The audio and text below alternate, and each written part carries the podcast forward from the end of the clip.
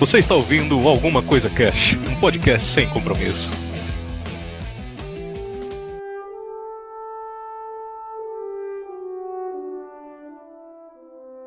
Olá, senhoras e senhores, aqui é o Febrini e a Cressão não tem nada a ver em morar no Acre.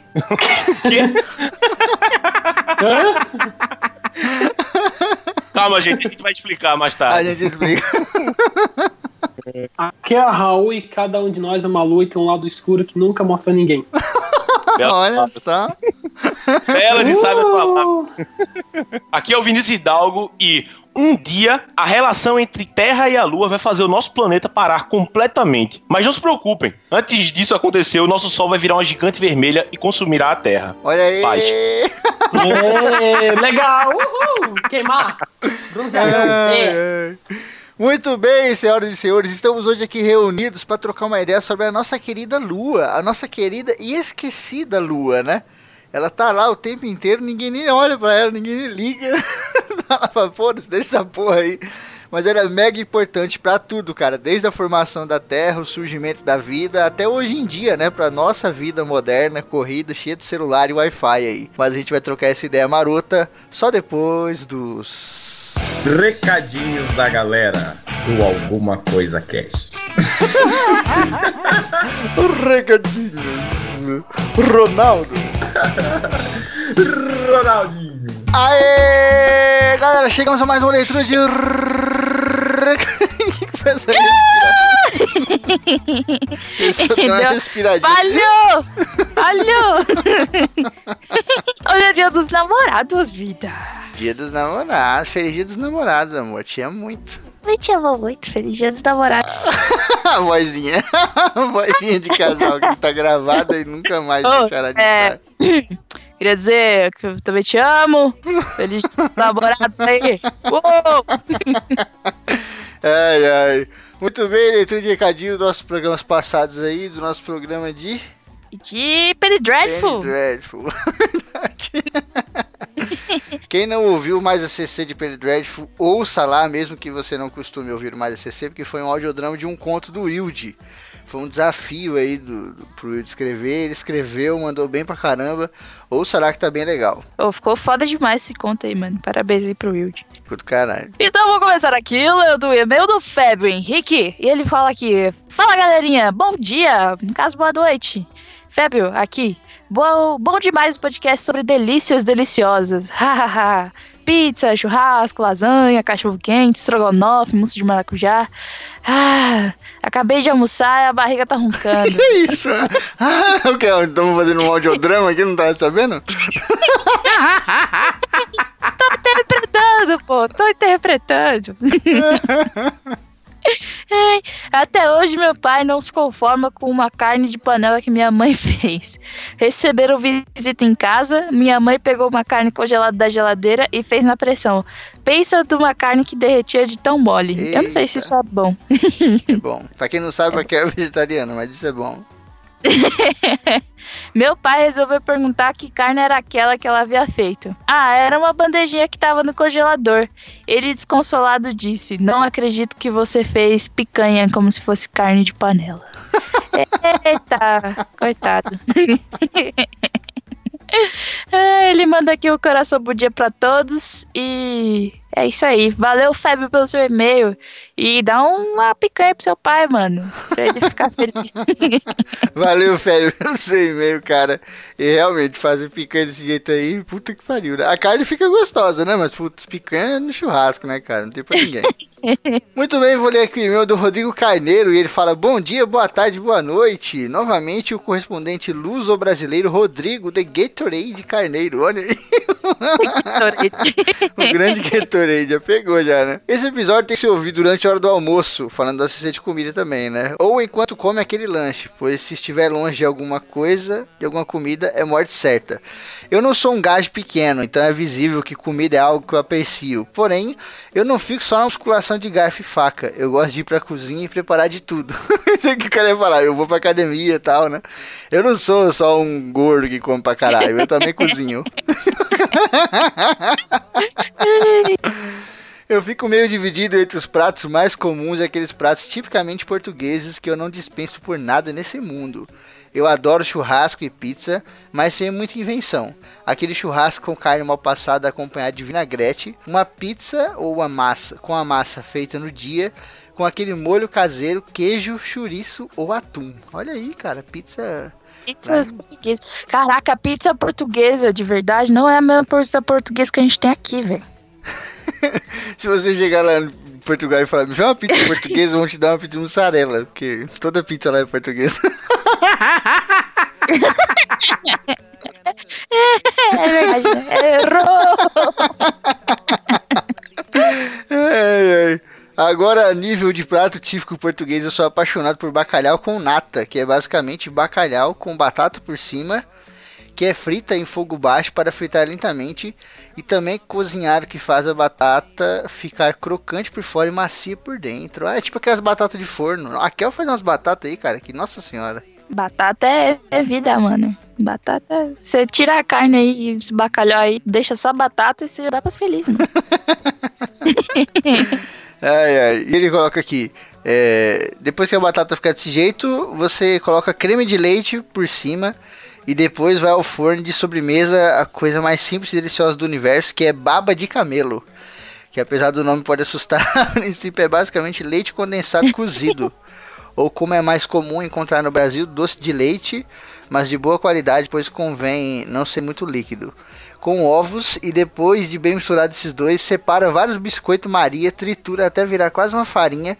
Caralho, o cara tá comendo batata com biscoito Maria, com porra. leite condensado, com carne.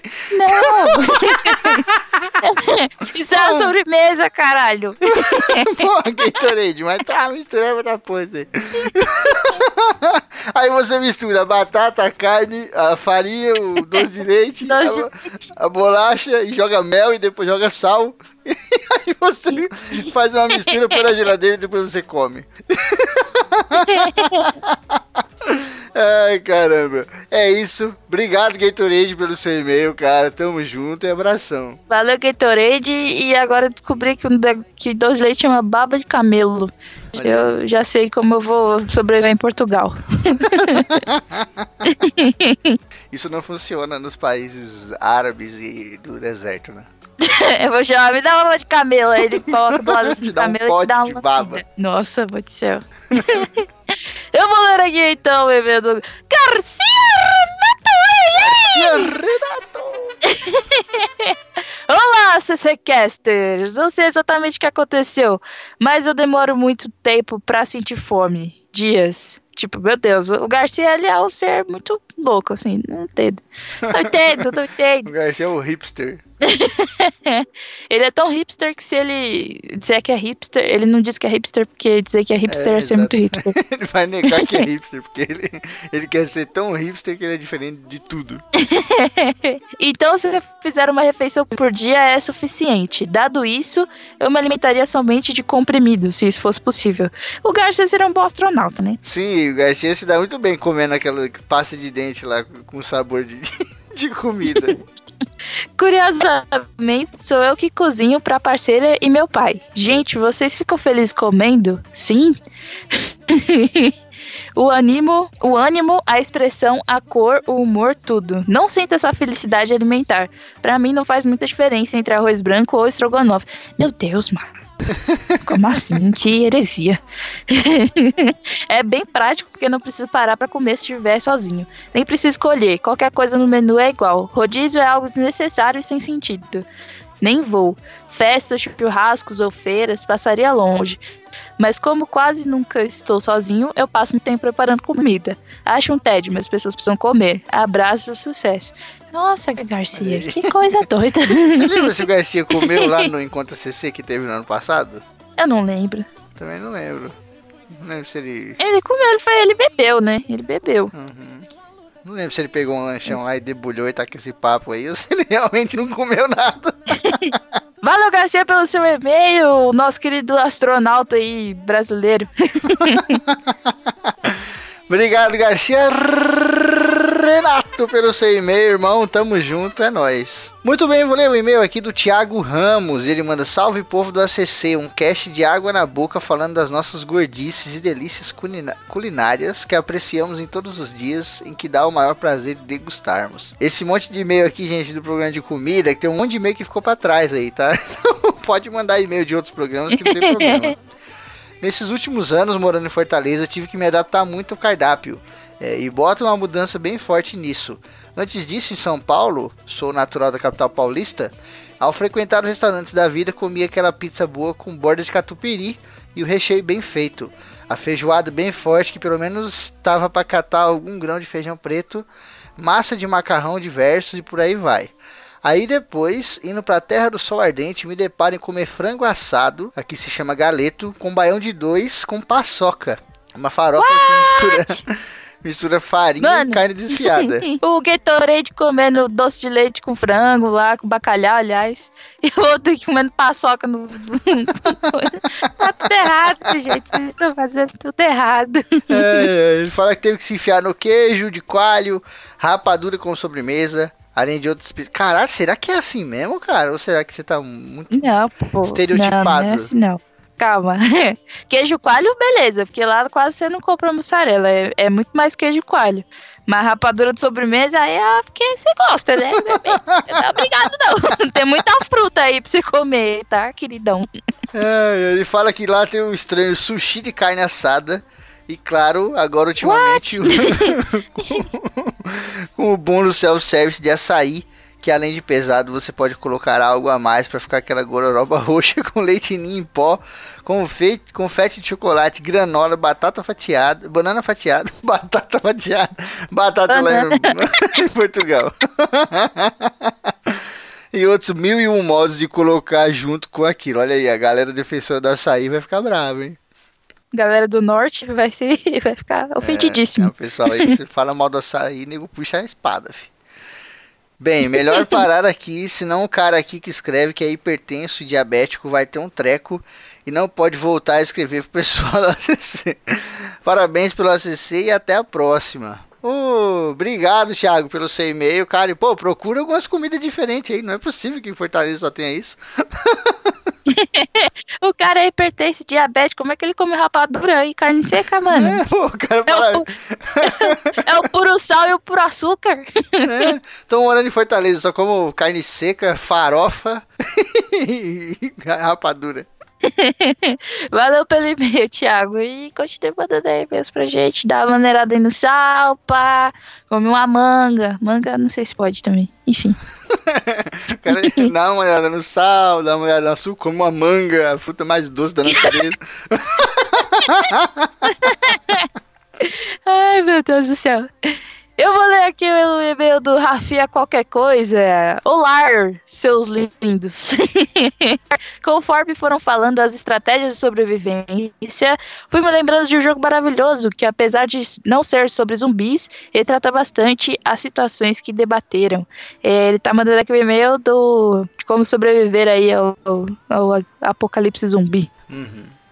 É, This War of Mine é um jogo de guerra onde você gerencia um grupo de sobreviventes. Seu grupo é formado por pessoas comuns: cozinheiro, professor, pai, criança. Para tal, é necessário juntar recursos para tentar criar elementos básicos para a sobrevivência. E, claro, ter que lidar com outras pessoas. E é aí que o jogo começa a ficar ainda mais interessante. Poderia passar horas relatando experiências incríveis que tive com o jogo, mas vou evitar grandes spoilers. O que posso dizer é que o jogo força você a lidar com situações tensas, como te mostrar um lugar onde tem pessoas inocentes, onde você pode roubar recursos raros, crianças batendo na porta do seu abrigo pedindo acolhimento, até mesmo ver soldado com armamento pesado estuprando uma mulher, sempre te deixando a permissão de agir de acordo com a sua moral.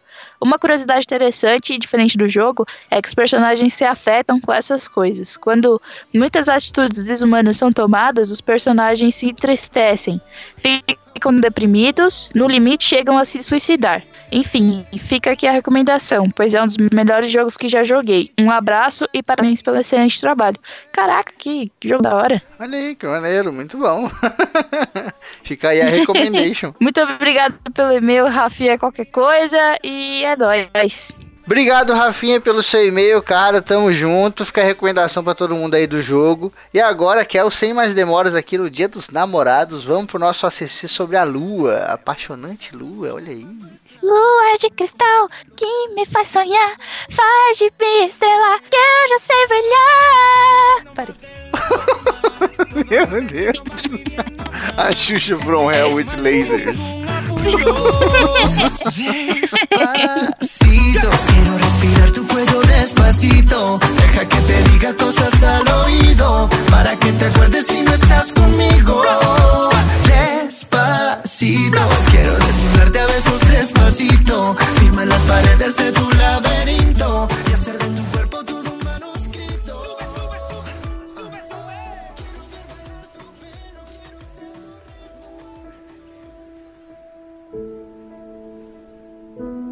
Começar aqui falando um pouquinho sobre a formação da Lua, né, cara? Como que ela surgiu, aí o que aconteceu e tal. E lógico, como grande parte das coisas aí, quando a gente fala de astronomia, não existe um negócio assim que nos batem um martelo, não é preto no branco, né? Pois é. Existem algumas teorias, algumas são ridículas e outras são um pouco mais inteligentes, É. né? Uma das teorias aqui é a teoria da fissão, né? Proposta aí Certo. pelo filho do Charles Darwin lá, que nada mais é do que o seguinte, a Terra tava lá, né, aquela, aquela bolona de fogo gigante rodando pra caramba, magma derretido, aquela porra toda, e ela tava girando mais rápido do que agora. E ela girava tão rápido que ela começou a sair uma barriguinha.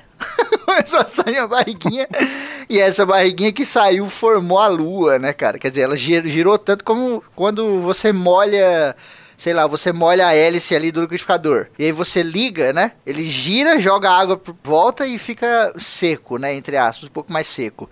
Seria esse esquema. A Terra girou, jogou a Lua pro lado e a Lua saiu. Não teve força para voltar e a gravidade da Terra não deixou ela embora e ela ficou rodando lá ao redor, né? E essa aí é, é bizarra. Parece. Mano, mano, não tem, Ó, isso daí é Stalker. É Stalker, é amizade de Stalker. não tem, não tem cabimento. Cara, é foda. Não tem cabimento essa, essa teoria, tá ligado? Porque eu, eu só imagino o seguinte: se fosse por isso, massa, né? Beleza, tá girando e tal, ele vai, vai, vai ter esse. Essa sobressalência assim saindo, mas eu só, eu só imagino a prototerra é, virando tipo com aquela. é, como se fosse uma silhueta de um hambúrguer, tá ligado? o pão e a carne no meio. O, no Equador, aquele cintura, aquela cintura. aquela cintura grossa, tá ligado? Aham, sim, cara. Não, não, não, não tá, velho. Uma coisa legal, se a Terra fosse plana, ela seria tipo uma bolinha de ping-pong, tá ligado? Ela dá umas quicadinhas assim e joga ela pro lado e ó, ficou lá. Mas como assim se a Terra fosse plana? É, a como Terra assim? não é A Terra é plana, pô. Shaquille O'Neal falou, eu acredito. plana? É, Terra plana, eu odeio essa merda. Uma das ideias loucas aí dessa teoria, né, da fissão, é de que se você pegar o, o mapa mundi, se você pegar um globo com um mapa e tal, você vê ali a região do Oceano Pacífico, é uma região vazia pra caramba, né? Porque teve todo aquele esquema do, da deriva continental e os continentes se moveram de modo que ali virou um grande oceano mesmo e tal.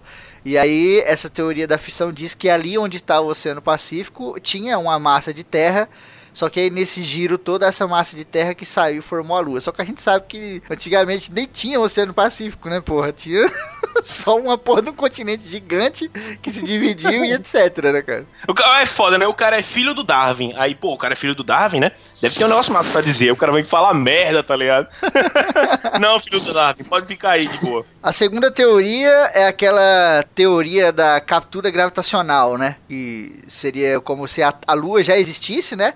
Tivesse por aí vagando aí pelo espaço, aquela coisa toda, e ela viesse passando do lado da Terra e a Terra meio que desse um, um come here do, Oh! do Scorpion. Meu Deus Amarrou, a cordinha. Foi, foi quase um. Vamos dizer assim, foi quase uma doma. A, a Terra domou a Lua, tá ligado? Ela amarrou, ficou lá por um tempo, eles viraram amigos, tá ligado? E aí soltou e, fi- e ela ficou. Exato, soltou né? a corda e a Lua ficou.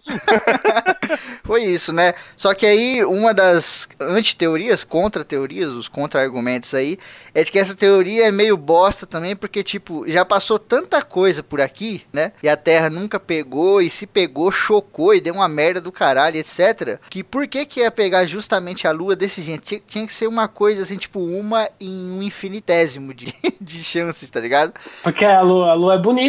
Ué, beleza, É, né? foda. E aí Deve tem ser um- isso, deve ser por isso. É, e aí tem um outro ponto também que diz que é a composição da Lua, que a gente vai falar um pouco depois aqui, né? Mas que ela tem uma semelhança muito grande com a Terra e que nenhum outro é, asteroide ou corpo celeste que chega até aqui, até a Lua, o que a gente conhece, tem uma semelhança tão grande dos isótopos de oxigênio lá e etc, né? Então seria mais coincidência ainda do que o infinitésimo, eu não sei nem como chamar isso. Pois é. Essa- Aquela a teoria das mini-luas é idiota? É considerada idiota? Porque eu considerei. De qual que é as mini-luas? É, que tem uma teoria atualmente, né? Que ela diz que a Terra é formada de mini-luas que foram se formando, juntando, juntando, se tornou uma amalgama até se tornar a grande lua. É, né? Eu, eu acho que não é que É, eram mini-luas, também. eram partículas, né, cara? Até Não, mas é porque, é porque ele, eles falam assim mesmo, tá ligado? Eram mini luas, tá ligado? o menino todo Eles dizem isso mesmo. Jorge. Mini lua, é. em, cada, em cada pedacinho de lua tinha um- uma mão do São Jorge, um, um ombro, tem- asa do dragão. Eu acho que tá não ligado? tem sentido Aí nenhum, juntou- porque pra ser uma lua tem que orbitar um planeta, né? Então se não tem É, pois planeta, é, não, não, pode não. nem... Não, pra ser uma lua, tem que ser a lua, né? É, o, nome, É, o então, nome, na verdade, é é um satélite. satélite natural, né? Mini lua, tá ligado? Tá errado. Já tá errado daí, mas tudo bem. Puta que pariu, velho. Uma outra que a gente tem aqui é a, te- é a teoria da coacreção, que seria a brincadeira que eu falei na minha entrada, né? A acreção seria aquele processo de aglutinamento de partículas, né? Que eh, o sistema solar se formou desse jeito, os planetas, aquela parada. Tem uma nuvenzinha de poeira, entre aspas, poeira, vai girando, vai o ferro vai atraindo, por isso que o núcleo é ferroso, porque é mais pesado, aquela coisa, vai atraindo tudo, vai meio que juntando, como se fosse uma bola de neve, né? Descendo a montanha, ela começa pequenininha, quando chega lá embaixo tá uma bola daquelas que fica correndo até do perna longa. Então a Terra se formou desse jeito, e aí essa teoria diz que a Lua também se formou desse jeito. Eles estavam ali na mesma órbita, né? Quando você olha o sistema solar em uma maquete ou alguma coisa, tem aquelas linhas, né? Por onde os planetas correm. E aquilo ali seria a órbita. Então a Lua se formou na mesma órbita da Terra e aquela órbita era só uma nuvem de poeira e tal. Só que aí os caras falam, porra, se foi uma coacreção, se elas se formaram junto, né? Se elas existiram assim nessa época, era para em algum momento elas se fundirem, né? Porque elas estavam em um processo de acreção. Então quando você tem um processo de acreção com algumas partículas na mesma órbita, elas tendem a se juntar. Então era pra Lua ter se juntado com a Terra, né? Ela não ia ficar uma correndo da outra, tipo 4 bilhões É, de anos, tá ligado? Justamente, pois é, justamente porque, tipo, antes, é, é, antes os tamanhos eram do, do- desses dois astros eram diferentes, tá ligado? A Terra e a Lua eram maiores. Se eu não me engano, se eu não me engano, eles eram maiores, tá ligado?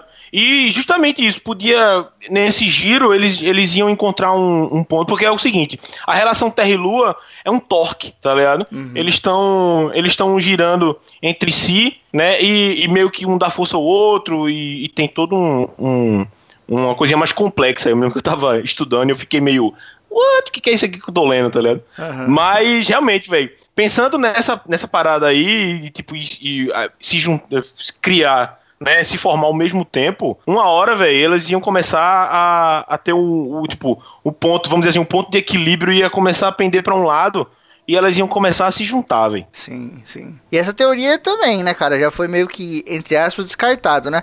Tudo que a gente tá falando aqui, galera, não é, tipo, fato e nem é também completamente loucura. Tem umas que é mais bizarra, mas também você não pode descartar, porque em algum momento a ciência pode usar aquele tipo de ideia pra alguma coisa importante e ela pode servir lá, né?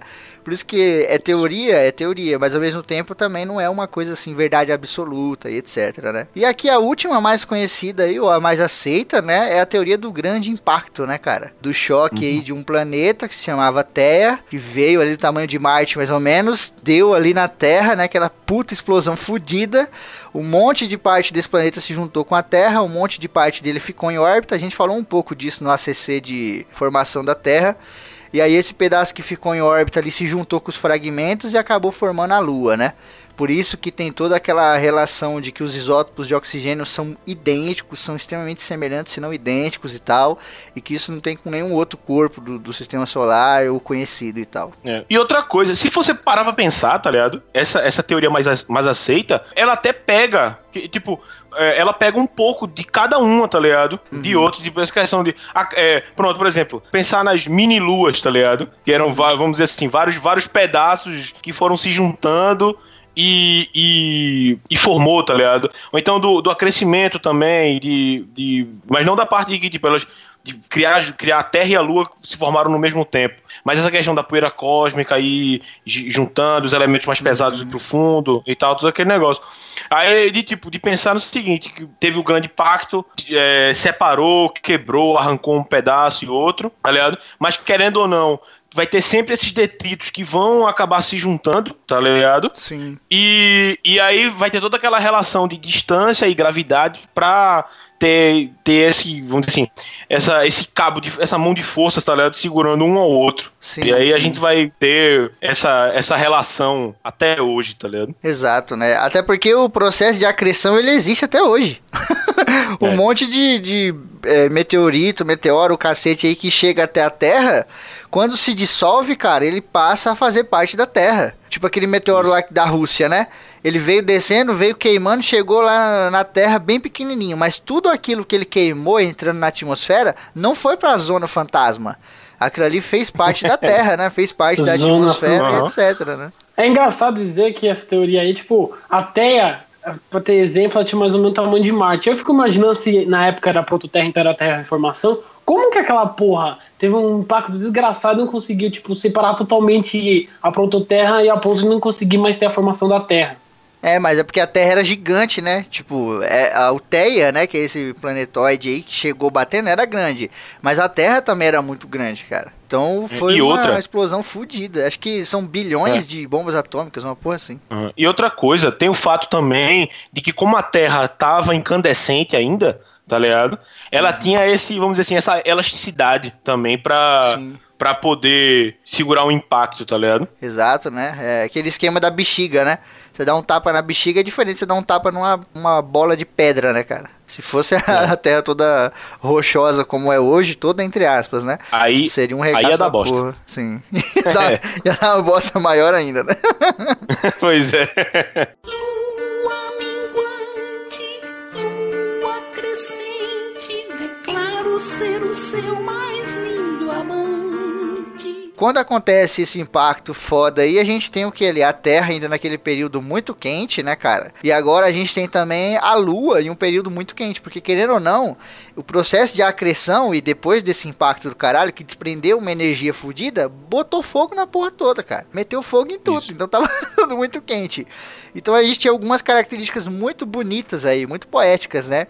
Uma delas é que a lua estava extremamente perto. Tipo, mano, se você visse a lua surgindo no horizonte, ia ser uma bola gigantesca, assim, tá ligado? Imensa e vermelha, né, cara? Porque ela tava uma lua incandescente. Puta, isso devia ser foda Isso. pra caralho se tivesse alguém pra ver, né? Deus, Deus tava lá. Deus. Ele tava lá no primeiro dia, né? É, Uma outra coisa que ela influenciou ali, lógico, a questão gravitacional, né?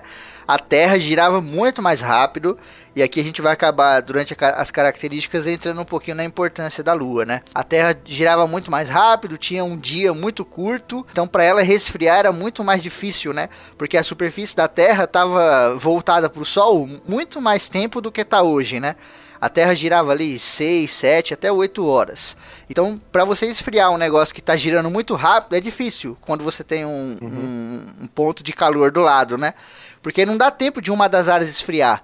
Então a Lua começou a, a, tipo segurar um pouco a Terra por conta daquela questão gravitacional e a Terra ao mesmo tempo começou a segurar um pouco da Lua, porque a Lua também girava nessa época, né? Ela tava orbitando a Terra, mas ela também tava girando porque ela tomou uma pancada do caralho, tipo seu Madruga, que levou um tapa na cara e saiu girando igual Michael Jackson, né? E aí nesse esquema do giro, uma foi parando em relação à outra, né? E aí foi desacelerando. Por isso que hoje quando você olha para a Lua, você só vê uma face, né? Hoje elas estão é, completamente sincronizadas ali, como um- um- dois patinadores, né? Um segurando na mão do outro. Você sempre olha para o outro, o outro sempre olha para você, apesar de vocês estarem girando. E tem também a questão do, do resfriamento terrestre, né? Porque como o dia começou a ficar mais longo, a noite começou a ficar mais longa, as áreas que estavam afastadas do Sol, do planeta Terra, podiam esfriar um pouco mais, né? Você tinha um pouco mais de tempo para ficar esfriando e aí a Terra foi se formando com todo aquele processo que a gente explicou no outro programa, né? É, exato. E é interessante dizer que a Terra e a Lua têm, tipo, a geologia dela é muito similar. E por isso, muitas teorias dessa teoria é a questão dela, não dela vir de longe ou surgir do nada, e sim ser uma parte da, da própria Terra, né? Por isso tem muitas semelhanças, tanto na, na rocha como na topografia, né? Que diziam que a Lua pode-se dizer que é quase uma mini Terra. Sim, elas são muito parecidas, apesar de, de a Lua estar esfriando pra caralho, todo aquele processo, né? Mas tem toda essa questão mesmo da similaridade. Tipo, uma coisa que as pessoas não sabem e não falam sobre a Lua é sobre a densidade da Lua. Que a Lua, cara, é o segundo satélite mais denso do sistema solar, mano. E tem planeta aí, tipo, sei lá, Júpiter, essas porra que tem tipo 60 satélites, umas porra assim. Então é muito foda. Geralmente quando a galera fala da Lua, é sempre um lugar frágil, poerento, né? Eu acho que se você chegar lá e der um soco no chão, a lua vai sair toda a poeira voando. Cara, a lua é densa pra porra. Porque ela já tá praticamente uma rocha. tá ligado? Ela tem um negocinho quente lá no meio, mas ela inteira tá praticamente uma rocha. Então ela é muito densa. Aquela poeirinha que tem em cima ali é, é um pouquinho que cai, né? Que decanta devido aos impactos e etc, né, cara? Mas ela é densa pra porra. a Lua, ela tem muita característica que deixa ela única, tá ligado? E, e isso é muito foda aqui também. É outra coisa que é que é que é esquecido. Porque, por exemplo, você pegando aqui, pegando aqui o, o, o sistema solar, tá ligado? A, a Lua ela é o quinto maior satélite natural do, do sistema solar, tá ligado? E, e aí, tipo, 20, 27%, ela tem 27% do diâmetro terrestre e 60% da densidade da Terra, tá ligado? Ela ah, não, é, não, é qualquer, não é qualquer coisa, não, tá ligado? E aí, tipo, ela é, ela é a segunda mais densa, é, o segundo satélite mais denso, tá ligado? Só perde pra Io, que é, uma, que é um, um satélite fodão da, de Júpiter. Júpiter, tá ligado? é. Isso é Também muito Júpiter foda. tem 40 luas, Um milhão. porra. Uma delas, uma delas tem que ser fodona. É, pô, pelo amor de Deus. O maneiro é que, tipo, Júpiter, ele tem várias luas, né? E aí tem uma que é a Io, tem a outra que, se eu não me engano, é a Calisto. Tem várias, assim, que são Tem a Europa também. Europa, né? O- o- Sim. E o maneiro é que, tipo, Júpiter na mitologia romana seria Zeus, né? E todas essas luas são as amantes de Zeus na mitologia e tal. E aí a sonda que eles mandaram pra lá foi a sonda Juno. Porque a Juno é a Oh. esposa de Zeus, né? De Júpiter, que foi lá espionar ele com as amantes. Olha os caras da NASA, cheios dos easter eggs aí. É. E, e também é interessante dizer que a Lua ela tem também uma crosta, é, um núcleo terrestre, tipo parecido com a Terra, só que um pouco menor, né? Que Muito tipo, menor, ela né? possui um núcleo interno, sólido e rico em bastante em que é, qua- é 240 quilômetros de raio, e o núcleo externo é em torno de uns 300 quilômetros que tem ferro em fusão. Quer dizer que ela também, por isso, é, essa questão de similaridade com a Terra, né? Apesar de ter um parecido com o núcleo também da Terra, mas bem menor. Então pode também explodir essa porra. É tipo duas bombas ultranucleares, tem a Terra e a Lua. É fudido pra caramba isso daí. Sim, mas a, a Terra, a Terra eu acho que é muito mais fácil de explodir do que a Lua, cara. Porque a Lua, ela tem muita parte ali que tá sólida já, sabe? Tá resfriada. Por exemplo, a crosta terrestre, ela é, entre aspas, muito fina. Por quê? Porque o manto que tá embaixo consegue sair por aí em vulcão virado na porra em tudo quanto é lugar do mundo, tá ligado? Se você pegar uma Verdade. maquete da, da Terra que ela é cortada, você vê que o manto terrestre ele tá muito ali coladinho, cara. Tem lugar do mundo aí que o manto tá exposto. tá ligado? Isso é bizarro, de tão fina que é. Se você pegar uma maquete da Lua e ver esse tipo de corte, o manto da Lua tá lá no núcleo. tá ligado? Tá muito longe, a crosta dela é muito grossa. A crosta da Lua, é, eu achei massa isso, porque na, na, na, na face que, é, que a gente sempre vê, a crosta da Lua tem 50 quilômetros de espessura, tá ligado? E, tipo, na parte oculta tem 100, tá ligado? Sim. Aí eu fiquei, eu fiquei viajando nisso, eu, caramba, velho, tipo, por, o que é que, o que é que acarretou esse, vamos dizer assim, esse desgaste, tá ligado? Qual foi a, a parada, tá ligado? Eu achei isso foda. E, tipo, o manto, o manto da, da, da Lua tem mil quilômetros de espessura, tá ligado? Sim, até cara. chegar, até chegar na camada. Diga aí, velho, você na crosta, até chegar na, na camada de tipo de fusão parcial, tá ligado? É, você, tem que, você tem que passar mais de mil quilômetros pra dentro, tá ligado? De uma parada que já tá resfriada foda, É, tá ligado? e, e só lembrando os ouvintes que não é um quilômetro, tá, gente? São mil quilômetros. São Mil. mil vezes um quilômetro. Um quilômetro já é coisa pra caralho. Mas esse bagulho que você falou, Wilde, dela ser uma parte mais plana e a outra não, tem algumas pessoas aí que relacionam com a teoria do grande impacto, tá ligado? Que essa, fa- essa Hum. face mais plana seria onde realmente deu o impacto cara a cara, né? E aí ela ficou girando, só que uma parte tinha mais área do que a outra, e a parte que tinha mais área começou a jogar muito pra fora, né? Começou a jogar mais pra fora. Como se você girasse uma coisa assim e ela tivesse um peso em algum lugar, esse peso tende a ficar um pouco mais pra fora, né? Apesar da parada continuar girando até ir parando. Então, tá- por isso que a área que tá no lado oculto da Lua, né, fazendo a referência aí ao disco de rock famoso, ele tem um- uma topografia diferente, tem até umas montanhinhas, tá ligado? Umas, umas paradinhas altas assim, enquanto o lado que a gente vê, ele tem um os caras da Terra plana que gostam aí, né? Ele tem umas planícies muito fodas. Porque tipo, ele é mais chato e ao mesmo tempo é mais plano, né? É mais retinho assim. É interessante dizer que, falando em topografia, a, a parte mais conhecida da Lua é a bacia do Polo Sudiar, que tem, tem só um pouquinho em torno de 200, é, 2.240 quilômetros de diâmetro, né?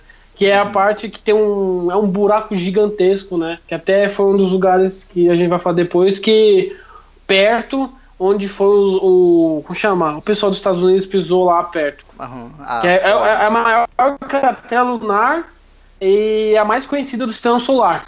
Sim. Ah, se eu não me engano, não, não é essa aí que. Eu, eu, eu, eu acho que é essa, que é que você vê um monte de. Saindo, vamos dizer assim, saindo da cratera, você vê um monte de linhazinha. Como se fosse uma linhazinha prateada, assim, tá ligado? Eu acho que. Eu acho que é essa, velho. Eu, eu, eu acho massa essa parte, velho, da Lua. Porque é como se fosse uma cidade prateada, abandonada, tá ligado? De, um, de uma civilização antiga, tá ligado? Tipo quando eu tiro uma foto assim de Tóquio, né, do espaço, aí você vê aquele é, monte tipo de... à isso. noite, assim. Aham. É, muito por causa do níquel, né? Muita quantidade de níquel que a Lua tem. Sim, sim. E o maneiro é isso, os nomes, as regiões, né? A Lua tem um monte de região, tem golfo, tem mar, tem cratera, tem vale, tem a porra toda, tem mar, né? Tem muito lugar chamado mar lá, de mar, né? E aí quando você olha pra Terra, você, pra Lua, você vê só aquele monte de nada e as pessoas só falam, mano, a Lua é só um- uma pedra lá cheia de buraco. Tem- Mas tem uma cabeçada de região, tem mapas lunares como se fossem os mapas da Terra, tá ligado? O nome de lugar, composição e o caramba, né? Lua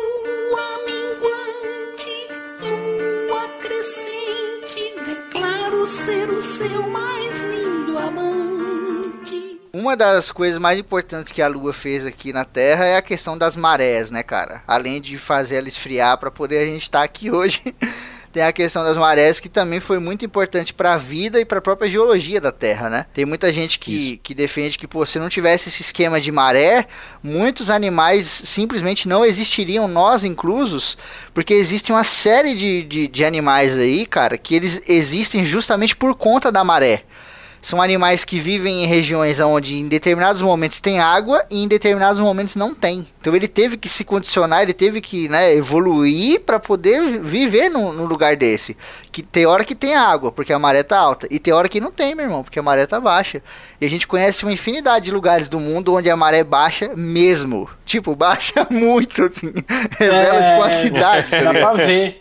Suécia, Finlândia, Noruega, principalmente o pessoal, os lugares do perto do leste europeu, Ásia, acontece muito essa questão de dar um secamento total, mano. Sim. Fala, caraca, cadê a porra do. De você do andar- aqui? É, andar quilômetros, tá ligado? Com água no joelho, água na canela. Que porra é essa? Cadê, cadê o mar, tá ligado? O mar foi pra onde? É, o próprio Mar Vermelho, né? A gente tem a história clássica aí do Moisés, etc. E, meu, você vê infográficos do Mar Vermelho, você vê no YouTube aí, cara, ele volta de um jeito inacreditável. Parece que tem um ralo no oceano, tá ligado? tipo, bagulho forma um monte de colina, um monte de montanha submarina, e você fala, caralho, pra onde tá indo essa água? E é tudo a nossa querida Lua, que tá puxando, né, essa água de um lado pro outro aí, fazendo todo esse efeito de maré, né? Cara, é muito foda, velho, você pensar de que, tipo, é, não, é que, não é que a água recuou de um lado e, e, tipo, sei lá, vamos dizer assim, saiu inundando a costa do Brasil, tá ligado? Porque, ela tinha, porque ela tinha que ir, ir pra outro, tá ligado? A lua, meu irmão, é como se. Vamos dizer assim, a gente vai, vou falar isso, mas é uma extrapolação foda, mas vamos dizer assim, é basicamente isso que acontece. A lua, ela é como se puxasse o oceano pra cima tá ligado? Sim. Tipo, tem, tem a questão do giro da Terra, tá ligado? Olha aí, terraplanistas, o giro da Terra, que é uma esfera. que concentra, né, por causa daquela aquela parada de força centrífuga, centrípeta, eu não sei. Não, me desculpem. Eu, se, eu vou tentar, se eu vou tentar falar Ninguém sabe isso, nem o cientista. Todo ano ele É. É tipo, é tipo colocar USB, tá ligado? Você coloca, tá errado, você coloca, vira, tá errado, você vira de novo, tá certo, tá ligado? Que porra é essa? Aí sim, aí tem toda essa questão do giro da Terra, que, que no Equador vai, fa- é, vai fazer a água se concentrar nesse cinto também, tá ligado?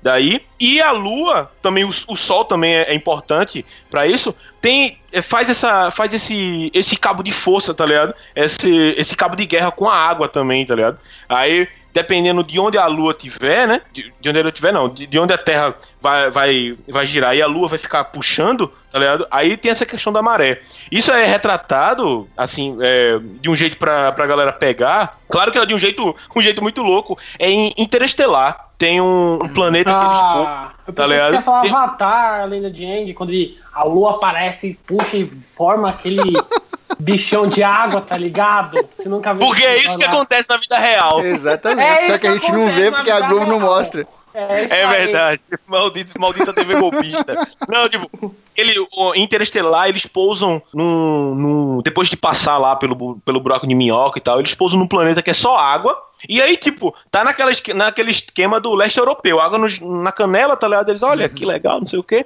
E quando vem, vem, vem vindo a porra de uma onda gigante, tá ligado? Só que a parada é o seguinte: quem tá levantando a água é o. é o, o buraco negro, porque ele tem uma, uma gravidade fodida, tá ligado?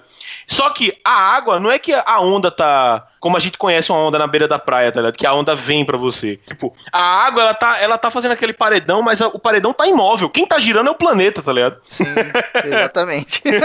Isso é muito foda. Caraca, mano. Você vai deixar o pessoal mais. Aquele filme já é uma confusão do cacete. Esse quer já é vai ser difícil pra cacete pra entender. Não, mas é só essa questão da, do que, de como a força gravitacional amarra o. o- É por causa muito da questão da densidade da, da Lua, que é 60% em comparação à Terra. Então, Não, força gravitacional é densidade. quase. É. É, densidade, distância, tá ligado? E, e o fato também de que. Porque é o seguinte. é, essa gravidade ela afeta, vai, vai afetando do que, vamos dizer assim, do que é mais, do que é mais de boa até o que é mais difícil de, de mexer, tá ligado? A gravidade vai afetar tudo. Ou seja, a gravidade vai afetar os ventos, a- do mesmo jeito que a gente tem maré, é, correnteza e essas coisas na água, a gente tem isso também no, no ar, tá ligado? Na atmosfera. Sim. A atmosfera também vai comprimir, vai puxar, vai andar, vai, vai expandir, vai girar, tá ligado? Sim, Por causa do, do- da força gravitacional. É, tá e a própria. Desculpa, Wilde. A própria movimentação da água, né? Porque quando a Isso. Lua puxa, porque tipo, a galera deve estar visualizando assim, o planeta Terra, e do lado onde está a Lua, um carocinho onde é essa maré alta, né? Só que quando forma esse carocinho, ela puxa a água das duas extremidades. E, e a parte de trás da Terra, que tá mais longe, também forma um carocinho, tá ligado? Por quê? Porque teve toda essa ondulação. Tanto que a Terra, se você fosse ver ela, ela não seria um círculo com um calombinho do lado da Lua. Ela seria um círculo com dois calombinhos de água, muito parecido com a bola de futebol americano, né? Que Uma seria elipse. exatamente uma elipse. Porque não é só porque a Lua tá ali. A gravidade da Lua não é extremamente foda assim pra tipo parar o planeta Terra. Mas tem todo esse esquema dos oceanos. Querendo ou não, a gente tem água pra cacete na Terra. E por conta Isso. dessa influência na água que há também essa desaceleração, né? E- essa parte, puta, essa parte é muito foda, velho. Que aí é aquele negócio, como eu tava dizendo, tem o, o, aí, o ar, ele, ele, tipo, do mesmo, do mesmo jeito que o ar seria mais, mais facilmente, é, é, vamos dizer assim, dobrado pela gravidade, tá ligado? Mas o ar também, ele, vamos dizer assim, ele é muito leve, tá ligado? E aí Sim. também ele acaba eh, sofrendo influência de várias outras coisas, tá ligado? Só, aí por isso que a água normalmente é bem mais falado, tá ligado? Porque ela, vamos ver, tem, tem, essa, tem mais essa resistência e, e questão da densidade e tudo mais. E tá presente em todo canto, tá ligado? Porque você pensa assim, ah, é, praia e tal, não sei o que, mas lembra que, que região abissal chega a ter 10 mil quilômetros Sim. profundo, tá ligado? De que, tipo, se tem, tem montanha submarina que é muito mais alta que o Everest, tá ligado? Isso é Exato, muito né? louco.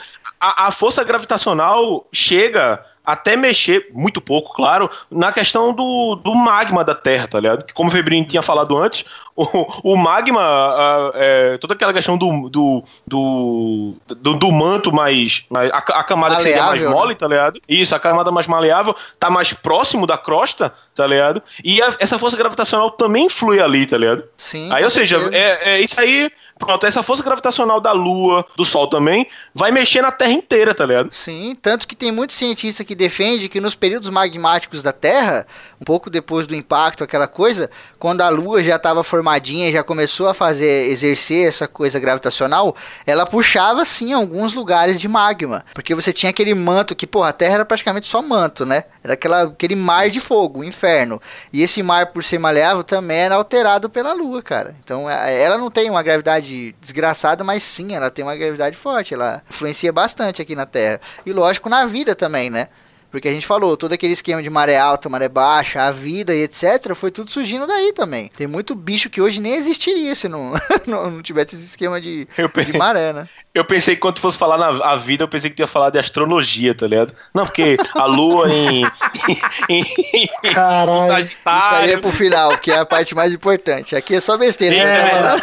é verdade. Tô, desculpa aí, tô queimando pauta. A Lua também tem uma- afeta um pouco essa questão dela da gravidade combatida entre aspas, né? Bater assim, debatendo de frente com a gravidade da Terra, que é tipo ela tem experiência de movimento de maré também que tem uma amplitude de 10 centímetros, tipo em torno de 27 dias, né? E aí tinha- o que acontece? Tem dois tipos de movimentos é, que tem essa questão de afetar devido a essa maré que é a que é a rotação sincronizada graças à Terra e tem a variável que é devido ao, a, à gravidade do Sol, né? Uhum, que é quando um puxa do lado e o outro puxa do outro, né? E Exato. E, lembrando que não para nunca, né? Porque a gente tá falando aqui, ai, maré alta, maré baixa, e nego pensa, ah, é quando a lua sobe, quando desce. Não, a lua tá lá o tempo inteiro, gente. né? o tempo inteiro ela tá aí ao redor da Terra. Então essas É, forças é são aquele negócio. constantes, né? Aham. Tipo, quando é maré baixa aqui, mas é maré alta em outro canto, tá ligado? Exato. Pode- ser maré, maré baixa também lá, não sei aonde. Tá, essa dinâmica é mundial?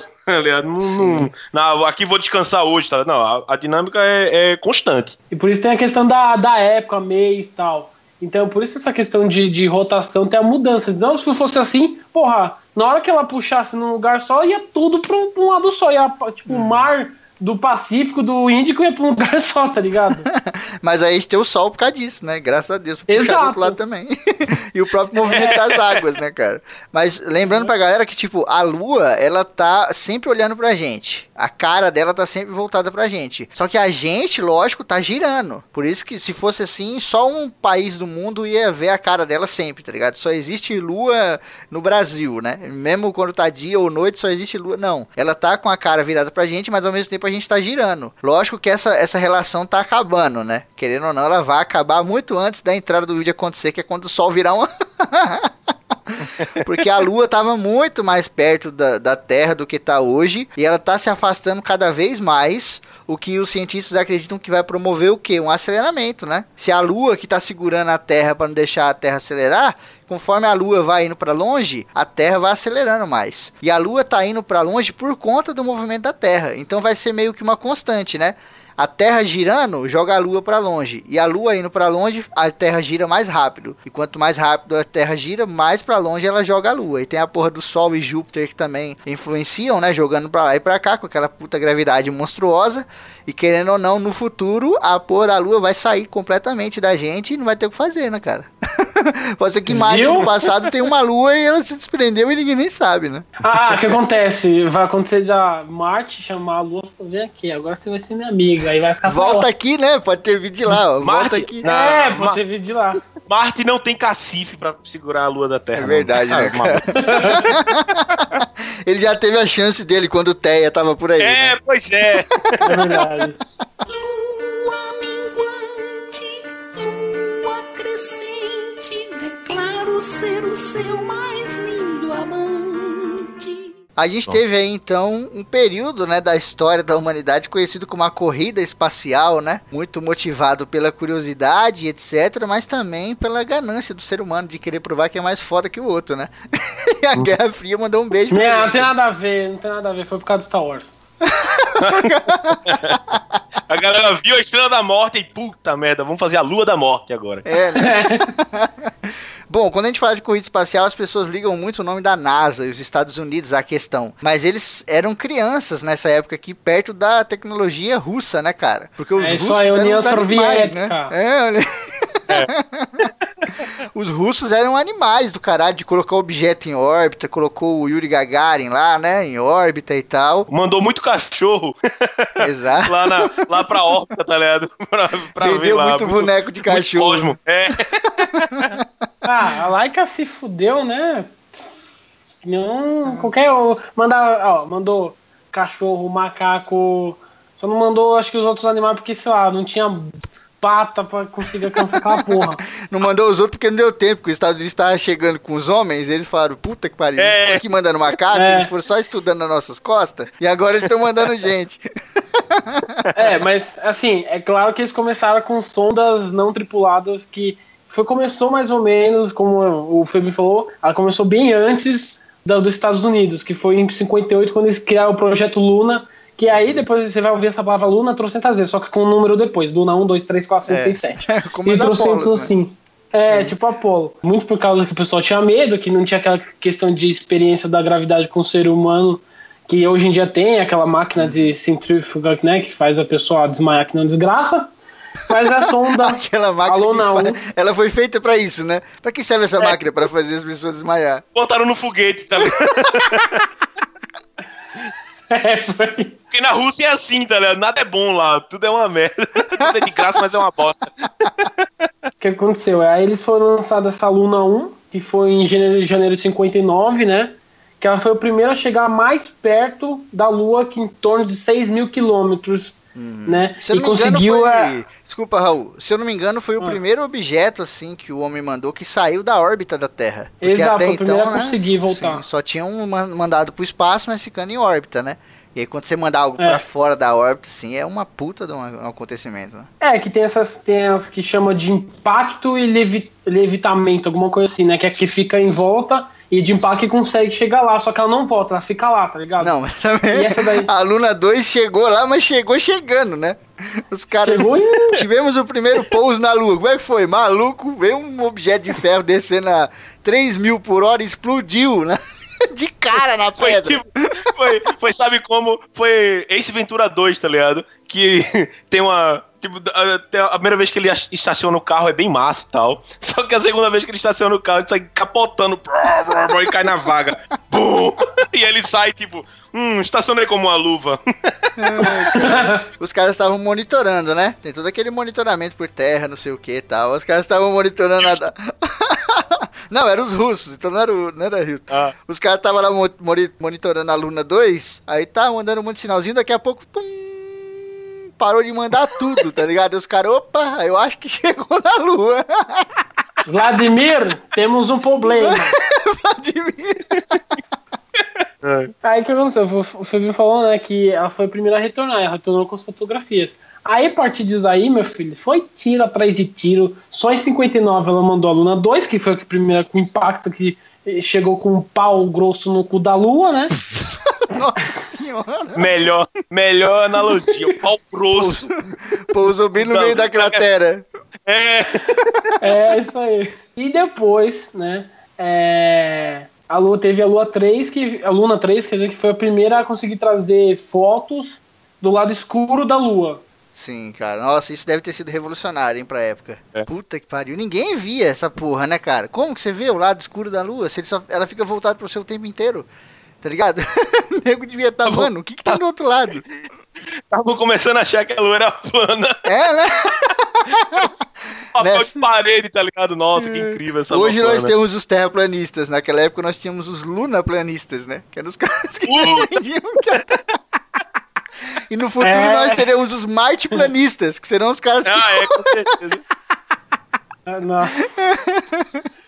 Aí depois disso daí, teve a Luna 10, que foi quando foi o primeiro veículo, veículo não tripulado, né? Aquela- Aquele veículo que o pessoal conhece bastante porque tá agora tá em Marte, tá ligado? Uhum. Que fica andando lá, bonitinho.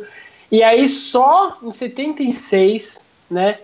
E na verdade em 70, 70 72 e 76, que foi a Luna 16, 20 e 24 respectiv- respectivamente, que foi a que conseguiram trazer uma amostra do pedaço da Lua, em torno de 0,3 quilogramas, que foi a primeira vez que trouxeram uma amostra e assim conseguiram ter aquela coisa que a gente falou antes da questão da, do estudo geológico Diferença, né, cara? Quando os americanos chegaram lá, eles trouxeram, tipo, quase 500 quilos de pedra. os caras trouxeram, tipo, 100 gramas, tá ligado? Então, aí depois disso, que ela com os Estados Unidos né, tava olhando tudo de trás, né? Tinha, acho, né? Nessa época eu não sei se já tinha CIA. Mas eles estavam espiando tudo certinho. Claro que eles iam falar, ó, cara, os caras tá dormindo dentro da porra da lua, daqui a pouco os caras já vai lançar um homem lá, que era a coisa que o pessoal mais pensava que não ia acontecer, né? Uhum. É, e foi quando eles começaram a fazer os trocentos programas aí. Sim, né? E lógico, usando muito do que a Rússia descobriu, né? Porque, querendo ou não, essas informações acabaram vazando e os Estados Unidos ficaram sabendo de, mon de um monte de coisa. Então eles não precisaram fazer os mesmos processos que a Rússia. Lógico que eles também fizeram, eles também mandaram animais, também fizeram os seus estudos. Mas quando ele, ele pegou o estudo russo e falou: Meu, já tá na hora de mandar os caras, porque senão eles vão mandar primeiro. E era tudo uma questão de propaganda, né? Era uma questão de propaganda. Não, vamos. Como, como na guerra, né? Teve a batalha de Stalingrado que nego queria vencer porque tinha o nome do Stalin, né? E aí, putz, vencemos ali a batalha, pegamos a cidade que tem o nome do cara, né? Isso pra propaganda ia ser maravilhoso. Aqui a mesma coisa, né? Estados Unidos queria chegar só pra falar, chegamos primeiro. E mandaram, tanto que foi um perrengue do caramba, a gente vai fazer um programa futuramente sobre isso. Pra chegar lá foi uma luta do caralho. Chegaram, mas nego tava falando, mano, se a gente não conseguir, os russos vão avançar de um jeito desgraçado, né? E até hoje os russos são fodas, né? Só que a Lua foi meio esquecida, né? Um pouquinho de lado aí. Aí depois teve o prog- a programação, a NASA criou o pro- o programa tripulado Apollo, muito conhecido, que aí que finalmente Apollo 11 em 21 de julho de 69, né, ela conseguiu mandar o primeiro é, nave tripulada para a Lua, que foi conhecido aqui o Neil Armstrong e o Buzz Aldrin, que foi aquela famosa foto dele acoplando a bandeira americana na cratera da, da da, da Lua, né? Que muitas pessoas dizem que é mentira, tá? Tem aquelas conspirações. que foi gravado, né? As porra assim. Que foi É, gravado no tá estúdio, né? Pelo. Kubrick. Foi, foi Pelo o Kubrick Kubrick. que fez, tá ligado? Caralho. o Kubrick já fazia filme nessa época, sacanagem. já, já tinha. É que a, diz essa teoria que assim, depois os Estados Unidos, depois de ver o 2007 no espaço, né? A NASA e tal, o governo, eles falam, porra, mano, ó que bom ficou, parece que é de verdade, tá? Vamos chamar ele pra filmar tal. E aí tem essa teoria aí que ele gravou. Ele não fez porra nenhuma disso. e a galera fica, fica encasquetando com, com o pobre do diretor. Por causa, não, ele tá na conspiração. Caralho, o nego inventa o que não tem que inventar, né, cara? É claro. Mas aí foi o quê? Foi em 69, né? A nossa querida Apollo 11 aí. E foi um furdunço do caramba, né, cara? Porque tem esse- essa questão da bandeira, etc. Tem aquela frase famosa, né? Pequeno passo para o homem, mas um grande salto para a humanidade, etc. Tinha as bandeiras russas, né, cara? Porque, querendo ou não, a Rússia já tava lá botando bandeira muito antes, só não tinha gente colocando, mas, né, os, os bichinhos estavam andando pra tudo que é lado lá. É, tipo, não tava fincada no chão, tá ligado? Não tava, não tava fincada no chão, tava jogada lá, mas tava lá. É, É, né? Picharam. O que aconteceu? Os Estados Unidos chegou, deu, começou a derrubar tudo, tá ligado? Chutar. Ah, joga pro lado, não, ninguém pode chutar, Chuta não a deixa O que mostra muito daquela parada de como a gente ainda é medieval, né, cara? Antigamente tinha toda aquela questão de você pôr a sua bandeira, de você conquistar o lugar, aquela parada toda, não sei o que, né? E aí os Estados Unidos vai lá, põe uma bandeira e todo mundo fala, meu Deus, os Estados Unidos chegou primeiro, aquela coisa toda, não sei o que. Olha aqui, eu tenho uma bandeira, eu uso, pô, que legal, eu tenho uma sonda aí, caralho. Eu tenho uma porra de um robô aí andando pra cima e pra baixo. Que que... Você tem uma bandeira. Tudo bem, os caras levaram um homem, mas, pô, a Rússia já tinha chegado lá mil anos, né, cara? Os caras já estavam bem adi- adiantados aí. né? Lua minguante, lua crescente, declaro ser o seu mais lindo amante. Mas querendo ou não, todo esse lance aqui, toda essa exploração do, da Lua e etc, tem muito a ver com o quê? Com nós, seres humanos, né, cara? Com os nossos medos, as nossas curiosidades. E a gente vai falar um pouco disso aqui agora, que são aqueles mitos envolvendo a Lua, que querendo ou não, tem um monte. Tudo quanto é lado em todos os lugares do Aham. mundo, né, cara? O céu, o céu sempre, sempre foi o fascínio de todo de toda a civilização antiga, primitiva e tudo mais, tá ligado? Ver aquela bola incandescente que, que traz o calor de manhã e aquela bola brilhante, tá ligado? É, tipo, atrelado com o frio da noite e tudo mais. E, e, a, e a lua, principalmente, velho, cheia de, cheia de fases, tá ligado? Isso era, isso era um, um negócio muito louco pra galera, pra galera antiga, tá ligado? Sim, sim. Pô, um eclipse? Imagina um maluco lá do, do, sei lá, Nossa. de- do Egito, quando viu o eclipse, fala, fudeu, maluco, que agora é meio-dia e tá de noite? É a nuvem, a nuvem vai no meu coração. Horus tá atacando a terra, porra! Horus tá atacando a terra! Era foda, né, cara? E daí que surge um monte de mito, de um monte de religião diferente, né? Até pra gente falar um pouquinho aqui das mitologias gregas lá, do começo do- da civilização, entre aspas, né? Democracia, ateniense, bonitinho, não sei o que, mas queira ou não, ainda tinha muito misticismo ali. Então a lua pra eles era, puta, uma coisa assim de outro mundo, sabe? O nego tinha deusas pra lua minguante, pra lua crescente, pra lua cheia, pra, lua- pra tudo quanto era lua. Quando tinha um eclipse, era um puta sinal de má sorte. Os espartanos, né, eu gosto bastante, tem o Paráxene aí e tal.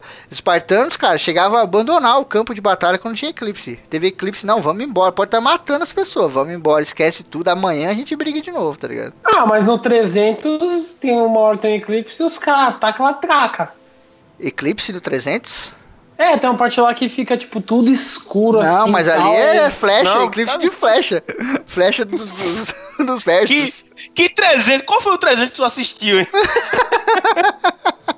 Os 300 Tem um, é. Tem um e o dois, né? Eu não sei, eu não sei se os dois aconteceu mesmo. Talvez tenha acontecido. Acho que Não, aconteceu não realmente. teve eclipse não, Raul. Você tá muito louco. Eu já vi o- É. os dois filmes 500 vezes cada um. Não teve. Foi o pastor, foi o pastor que me falou. Foi o cara da Terra plana que falou. E aí todo esse misticismo, essa relação, tinha a ver com a religião também. Porque hoje a gente conhece a mitologia grega como a mitologia, né? Mas lógico que na época era a religião grega. né, cara, não era mitologia porra É. nenhuma, né? E isso tinha uma puta importância na vida das pessoas e tal. Um monte de pessoas eh, fazia penduricalho com lua, sabe? Lua crescente, aquela luazinha, né? Que é tipo um. um, um Porra, me fugiu a palavra? Uma elipse, né? Uma elipse assim Semicírculo. Um semicírculo, né, e tal. Muitas armas foram criadas assim também, né? Você tinha exércitos aí chineses que faziam armas que tinham a forma de uma lua minguante, justamente para fazer uma referência e pensavam que você vai puxar a energia da lua para sua arma e assim você vai golpear e vai matar o seu inimigo e tal. Tem uma cabeçada desse tipo de coisa. Até no Egito mesmo, né? Tem aquela deusa Isis. A Isis, o templo dela era um templo vazio. Não tinha nada no templo dela. Só tinha um, um espelho d'água no chão e um buraco em cima. E aí ela era uma deusa da noite, etc. Ela tinha toda uma relação com a lua. Então, quando a lua passava por cima daquele buraco e a luz dela entrava e iluminava aquele espelho, as sacerdotisas viam é, o futuro, tinham presságios e coisas assim, tá ligado? Então a lua realmente está bem presente nos tempos antigos aí, cara. Pois é. E, e, e outra coisa, tem toda aquela questão de. De, da lua, da noite, tá ligado? Toda aquela parada de é, meia-noite, sempre vai ter um. Sempre é um. Às vezes é um sinal de mau agouro, tá ligado? A, a, a lua também normalmente é, é o sinal da grande mãe, tá ligado? Da grande mãe, da, da, da mãe terra, tá ligado? Que vai ter sempre um, um, um, um quê com a, com a magia, tá ligado? Magia, bruxaria, vai ter vai ter sempre isso, tá ligado? É aquele negócio de que, tipo, como, como na, na, na romana, na, na grega, você falou que tinha, é, tinha pelo menos umas três deusas pra, pra lua, tá ligado? Que era Selena, é, Artemis e Hecate, e Hecate, que eram, eram deusas da, que representavam as fases da lua, tá ligado? Em todas as, as outras religiões, mi- mitologias vai ter, tá ligado? Por exemplo, na nórdica tem a Mani, que é a, a lua, a deusa da, da lua, né, nórdica, que ela tá sempre correndo no céu, tá ligado? Porque ah, por causa do movimento e tudo mais. E, e os dois lobos que estão que é, estão sempre correndo atrás pra tentar comer a, a, a lua, tá ligado? Um deles Aí chama depois aquela Skol, mensagem- Brahma, um negócio assim, então não É, cerveja, é, né? é Skol, é, é, É o Lobão Skull. e, e Skol, Ah, esse isso é muito verde foda, de né? graça. os dois lobos negros lá. Sim, cara, é muito doido. E a gente tem até no próprio eh, cristianismo, né? Nós temos aí todo esse lance do seu do São Jorge, né? Vai falar seu Jorge. seu, Jorge. seu Jorge na lua cantando, né? Pra gente. Burguesinha contra burguesinha. Tô namorando aquela mina e o dragão correndo atrás. Aí- o São Jorge, né, na lua, lutando com o dragão, aquele negócio todo. Povos antigos da Mongólia também tinham crenças de que havia um guerreiro lutando contra uma serpente na lua e etc, né? Que era o, o, o que hoje eles chamam de verme, né? Tem algumas traduções que chamam dragões de vermes. É porque vem da palavra nórdica lá, que era o irme, né? Depois acabou virando o orme, que seria o verme ali em inglês, alguma coisa assim. E aí tem alguns lugares que chamam os dragões de Wyrm, de, de verme, né? Tem, tem também a questão de que, tipo, às vezes o dragão era muito. Era muito. Tinha muito lugar que o dragão era, era o mal, tá ligado? O mal em si. E aí é aquele negócio, né? Como é o mal, a gente vai tentar. Tem que deixar ele no maior jeito de escárnio possível, tá ligado? Sim. Aí vira, vira. Pra virar verme nessa, nessa ideia, vai fácil, tá ligado? Sim. E tem também aquela questão do- de que as coisas antigamente tinham um lugar, né? Por exemplo, tinha lá o É. Monte Olimpo. Tá lá o lugar, ele existe, ele tá lá. Mas era fácil subir lá. O nego podia subir no Monte Olimpo lá, querendo ou não. Era alto, mas dava pra subir e tal. Agora, quando você põe algum simbolismo na lua, cara, é muito mais perpétuo, tá ligado? Porque você fala, caralho, até alguém chegar na lua, eu acho que vai demorar uns mil anos aí, tá ligado? E quando você põe um Por ser, aí. é, e quando você põe um ser mitológico na lua, quando você põe um dragão, um mal assim na lua, nossa, os povos ficavam com medo do caramba, né? A gente tem aí o- a lua quando ela fica vermelha, né? A famosa lua de sangue, que tem muito a ver com fenômenos atmosféricos, o caramba, dependendo do lugar do mundo e tal. E, meu, isso aí pros, pros druidas mesmo lá da Inglaterra Antiga e até pros xamãs lá do, da, da China e da região, de regiões da Mongólia, a lua vermelha, meu irmão, quer dizer, houve uma guerra e todo mundo morreu, tá ligado? Houve uma guerra em algum lugar e todo mundo morreu. E quando você tava marchando, quando você tava indo em algum- lugar pra defender seu país, e você via uma lua vermelha, você falava, fudeu. Morreu aí uns exércitos aí. No Senhor dos Anéis tem isso, né? Quando o Legolas, o Aragorn e o Gilly estão perseguindo os dois hobbits, e aí tem aquela batalha dos Rohirrim com os orcs, né? Que até o Merry e o Pippin entram dentro da floresta lá, que vem aquele orc bizarro, vou matar vocês e tal. Naquela batalha que acontece à noite, tem uma lua vermelha. E aí o Legolas olha e fala, putz, sangue foi derramado, porque a lua tá vermelha. Então esse, esquema da lua vermelha sempre tá presente também. Também, é, essa é a relação aí da lua vermelha também, que é a questão do cristianismo, que disse, e também do judaísmo, questão do anticristo chegar também. É um Sim. aviso que o anticristo vai chegar. Uhum. O Apocalipse também, né? Durante o Apocalipse Tem. a lua vai ficar vermelha, o sol vai apagar e etc e tal. Tem também, ainda É. no cristianismo um pouco mais antigo aí, né? Tempo das cruzadas etc. Tinha aquela crença de que pra você se casar, você tinha que se casar numa lua cheia ou numa lua nova, né? Que trazia uma esperança boa, era um bom presságio. As navegações também, né, cara? Querendo ou não, a gente tá aí, Piratas do Caribe saindo Isso. aí no cinema. Navegação, meu, a lua ajudava pra caramba, pra você saber direção, pra você saber tudo.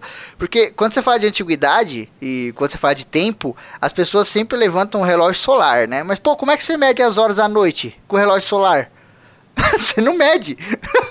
Porque não tem sol. Alguém teve que ter a ideia, né? De falar, vamos fazer um relógio lunar, né? Né, meu? pô, vamos usar né, a lua aqui pra alguma coisa, né, cara? E lógico, as estrelas também ajudaram muito, mas querendo ou não, a lua sempre esteve ali.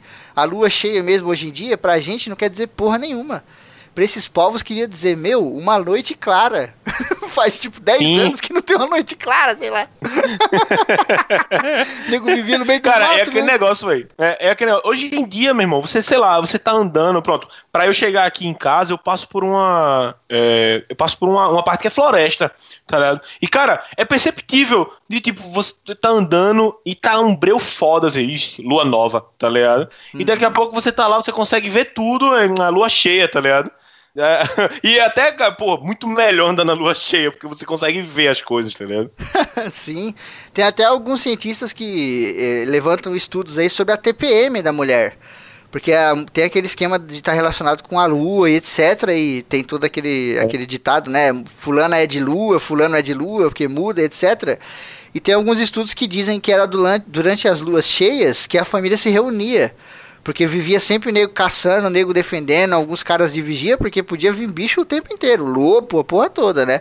E era justamente nessas ocasiões que havi- havia mais estresse na família. Onde as pessoas brigavam, as mulheres brigavam com os homens, os homens brigavam com a mulher, aquela loucura. E isso foi meio que se perpetuando durante tanto tempo que acabou virando uma coisa meio que ali passiva, né?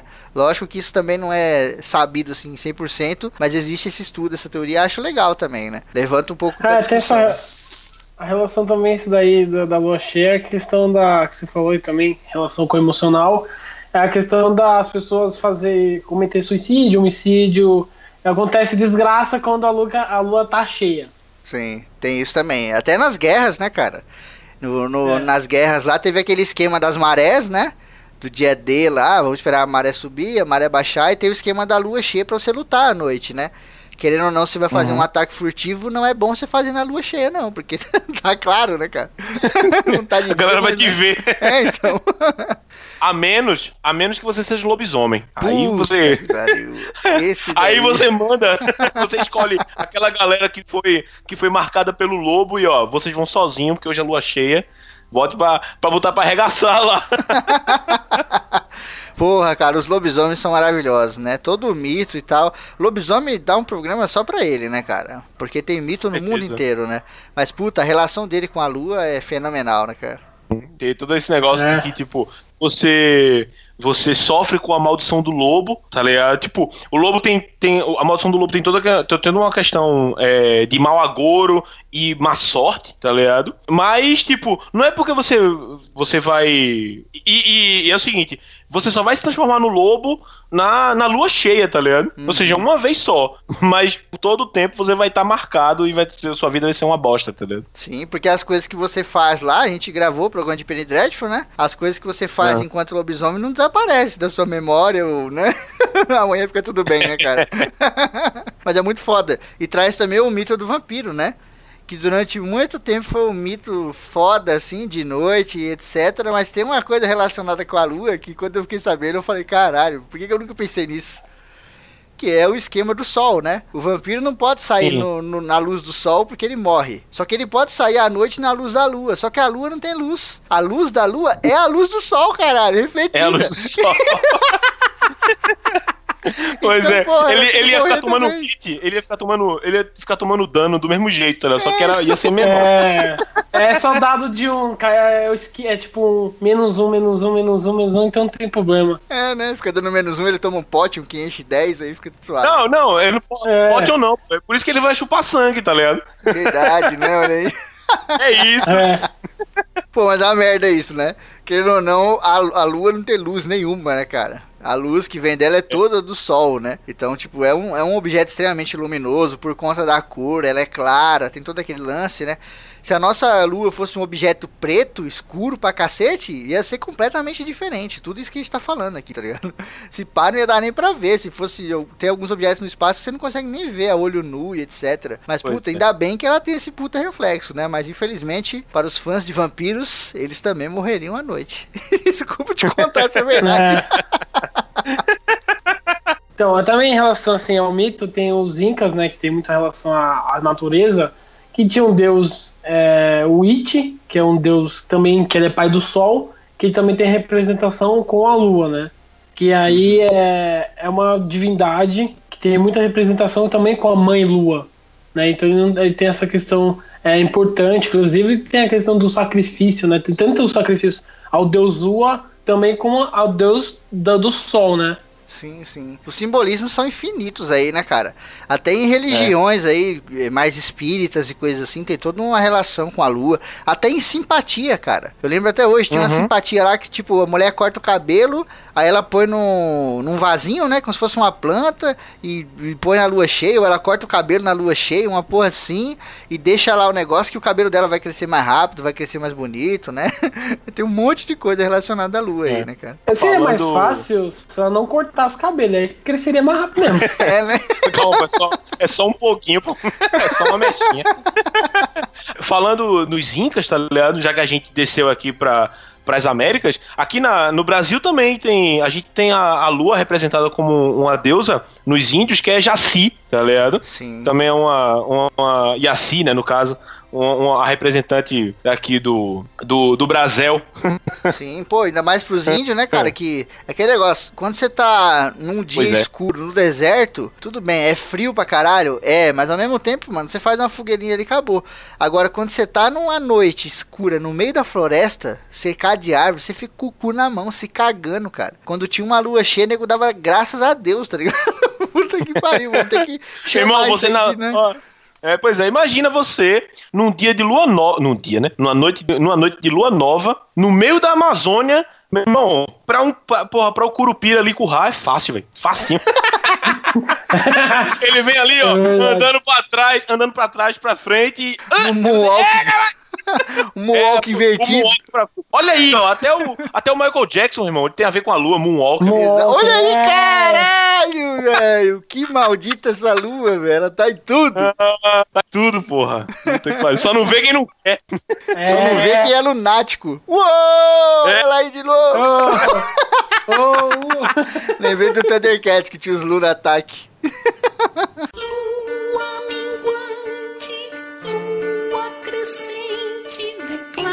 ser o seu mais lindo amante. A gente tem agora então pra fechar o futuro da nossa lua, né? Que vai ser aí possivelmente colonizada, né? A China aí tá louca pra ir pra lua, né? Todos os esforços aí dos Estados Unidos, até um pouco da Rússia, aquela coisa toda, tá tudo voltado pra Marte, né? A gente tem aquele maluco lá, como que é o nome dele, cara? Um, um ricaço. Não, um ricaço bem famoso Ah, que tá. Elon Musk. Elon Musk. Elon aí, Musk. Que tá louco com esse negócio de Marte, não sei o que. E a China, que não é boba nem nada, apesar das pessoas acharem, né? A gente falou do programa lá de máfia chinesa, no ACC de máfia chinesa, e você não vê a galera na rua, porque eles são foda. tá ligado? Eles acham que a China tá quietinha, a China fala, meu irmão, vamos pra lua, que tá mais perto, é mais barato, e a gente pode colonizar, e de lá a gente pode mandar pra outro lugar, tá ligado? A atmosfera é mais rarefeita, então pra você fazer um lançamento da lua é muito mais fácil do que da Terra, né? Da Terra dá um trabalho do caralho, tem que passar pela atmosfera, um monte de coisa. Da Lua, meu irmão. Você ligou ali, você jogou uma pedra pra cima, chega em Marte. tá ligado? então a, a Tem China... produtos baratos, é com a China mesmo. É. Então a China tem realmente uns, uns projetos aí de colonizar a Lua. Não só a China, acho que outros países devem ter, né? Mas acho que ela que tá mais focada nisso, porque a galera tá realmente muito focada em Marte. É. Cara, é, é, quando eu vi assim, né? Eu vi na pauta, colonização da Lua, eu não tava. Eu, eu fiquei viajando, porque pra mim, colonização é tipo, é sair criando cidade, não sei o que, pra galera morar, tá ligado? Uhum. Mas, porra, eu não vejo como. Eu não vejo como um- uma coisa boa, velho.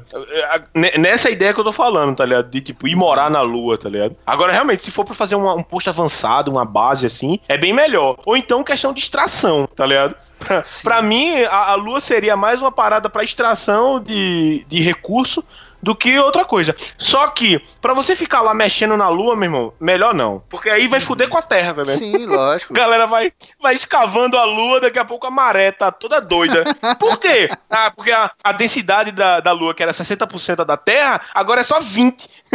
Exato, né? É. É porque, tipo assim, o conceito histórico de colonização é você chegar em alguma terra e plantar lá. Depois que você plantou, você pode falar, essa terra é minha, colonizei. E foi assim durante toda a história, desde que se inventou a agricultura. Estrutura. Quando a gente fala de colonização da Lua ou colonização de Marte, não é necessariamente pra morar lá, fazer uma cidade, até porque vai ser difícil Sim, você plantar na Lua. Tá? Mas realmente é por conta de, de coisas como estudos, esse tipo de coisa que eu falei, de lançamentos, tá ligado? Você faz lançamento de lá muito mais rápido, mas não pra realmente fazer aquele esquema meio Duna, sabe? Ou então aquele esquema meio StarCraft, de você retirar o material da Lua, mandar pra Terra pra poder derreter e construir uma casa de pedra lunar, sabe? Um bagulho meio Minecraft, sei lá. Não assim, mas justamente pra estudo, pra colocar lá, pra entender coisas, porque aquele negócio, tudo que a gente vai aprendendo, a gente acaba usando em alguma coisa. Por exemplo, sei lá, os caras me- eh, fizeram lá uma métrica pra saber qual o nível da escala Richter de, de terremotos, né? Então, através disso, desenvolveu-se essa tecnologia de você medir essas vibrações. Quando os caras foram para a Lua, uma das primeiras coisas que eles levaram foi isso, para ver se lá tinha alguma vibração, alguma coisa. E se você parar pra pensar, a invenção do bagulho não tinha nada a ver com a Lua, tá ligado? Esse tipo de expedição que eles querem mandar para Marte tem muito a ver com todo o esquema de GPS, de internet a longa distância, de sinais de rádio. Tem sempre uma pesquisa grande por trás, né? Nesse esquema de colonizar a Lua, eu tenho certeza que existem muitas pesquisas, né? Um milhão aí, não dá nem pra falar tudo, mas umas delas certamente é aquele negócio de você não ter esse. Aqui que se torna um vilão, mas pra gente é um mocinho, né? Mas de você não ter esse vilão que é a atmosfera, né? A atmosfera prejudica muito nesse tipo de coisa. Querendo ou não, se você mandar um telescópio lá pra Lua, grande como os que a gente tem na Terra, ele vai ver muito mais longe do que o próprio Hubble, tá ligado? Porque o Hubble não pode ser tão grande assim porque é um satélite, né? É verdade, É. é. verdade. Pensando nesses pontos assim, fica, fica, fica bem melhor pra, pra imaginar essa parada. O problema, agora sim, o problema que eu acho é a China colonizando a, a Lua, velho. Eu não, eu não. Sabe por quê? Não, não, não, não é questão da China, é o questão do governo chinês, velho. Que eles são muito. Eles são muito. Vai, vai sair lá. Com certeza eles vão. Eles vão sair minerando tu- tudo, velho. Vai destabilizar a Lua, vai ser uma bosta, velho. Tem uma teoria também que, assim, os caras estão querendo fazer uma colonização subterrânea na Lua. Nossa, isso vai dar uma merda. Primeiro que vai ser foda pra cavar aquela porra. Que é um silício desse da porra. Mas tudo bem. mas eu também concordo, cara. Eu concordo com o Wilde. Não sei se o Raul concorda também, mas eu acho uma bosta fazer isso aí com a Lua, porque, queira ou não, ela é muito importante pra gente. Sei lá, eu acho que É, tudo começa assim, né? Não, quando os portugueses chegou no Brasil, não, vou só chegar lá só pra ver como é que é. Daqui a pouco, fudeu, mataram todo mundo. Com certeza. Vai ser, vai ser assim mesmo, pô. Vai ser assim mesmo. Certeza, porque o cara vai estar lá e. Não, pô, eu não vou, eu não vou fazer muita coisa, não. Vê, não tem, vai, vai começar assim, eu já tô vendo, velho. Chegar o chinês lá, o chinês espacial, comendo um pastelzinho. Vai falar, ó, eu não vou cavar a lua, não. Eu vou tirar as coisas que estão. que estão. É, é, como é? Montanhas, tipo montanha, tá ligado? Coisa que é mais Um alta. pouquinho de não- níquel, um pouquinho é, de é, níquel pra não, pra não mexer, né? Tipo, eles não vão escavar no começo, tá ligado? Aí começa, né? A, a, a deixar assim, deixar a lua lisinha, tá ligado? Aí passa que acabou, tá ligado? Não, pô, não, a gente não, assim, vai pegar só um pouquinho, tá ligado? Aí vai lá pro lado escuro da lua, que ninguém tá vendo. Não sei o quê. Daqui a pouco, quando chegar. tá vendo, é quando a galera chegar lá, pô, é, vamos, vamos chegar lá na lua rapidão, tipo, os americanos, tá ligado? Trump 2050 vai chegar lá e aí vai ver a lua. Ela, tipo, ela tá só o papel de parede, tá ligado? Tá só a terra, a lua plana, tá ligado? Do lado de Porque cá, tudo- né? Caralho, velho.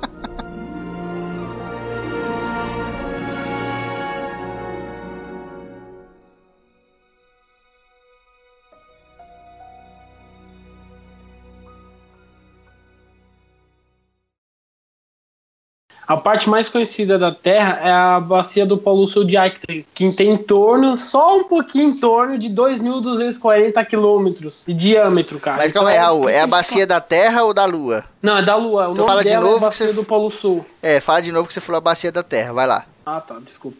Então, falando em topografia, a parte mais conhecida da Terra chama bacia do Da Polo Terra Sul não, de Aiken. caralho, da Lua. De novo, mas... Travou aqui, né? Travou. Tá, mas eu...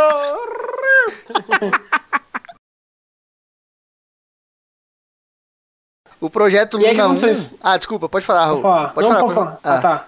Ele...